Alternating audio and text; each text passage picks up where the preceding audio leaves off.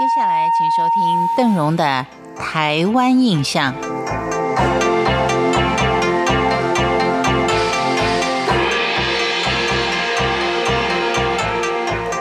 在今天的节目当中，邓荣为您介绍一座位于台北县淡水镇的古庙，叫做银山寺。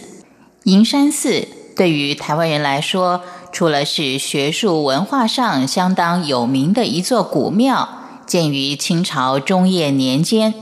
而除此之外，它也是一个建筑形式非常完整，同时兼具会馆功能的寺庙。它不像龙山寺富丽堂皇，有那么多的繁华装饰跟木雕彩绘，但是它代表了移民社会中最重要的一个空间结构的东西，所以有很多的建筑系的老师非常推崇这座庙。大约在一九九零年前后，流行所谓的寻根之旅，很多学生就一定会到银山寺走一趟。其中很多人都去过龙山寺，很多人抱着跟龙山寺一样漂亮的心情去看银山寺的时候，才发现并非如此。因为带你参观的人只会告诉你这是什么东西，却从不会告诉你一个工匠跟此地的取材、人文环境或是有哪些关系。而这种互动的关系是可以影响寺院的建筑结构状况的。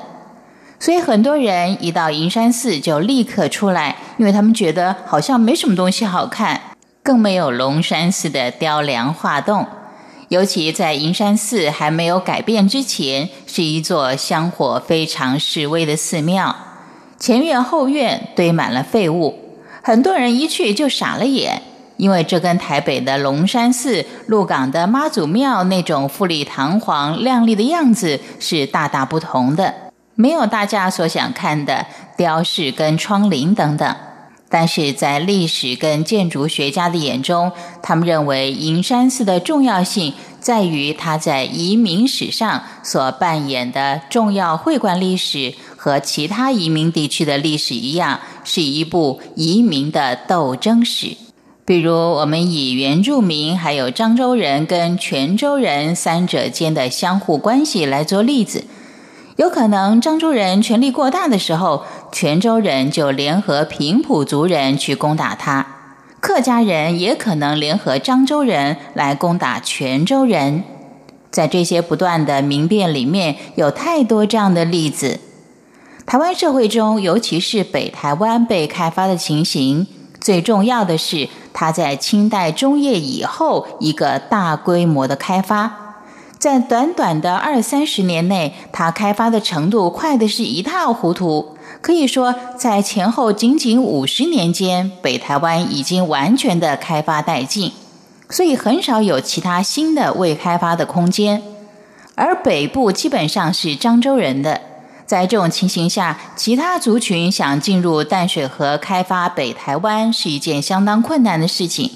所以，就有少数的汀州人在淡水河口盖了银山寺，一方面供奉他们的守护神，一方面在寺旁盖了会馆，就是当时的旅馆。所以，我们到银山寺看的时候，会发现有一间间的小房间，还有两个很大的厨房跟洗手间，可以说是一应俱全。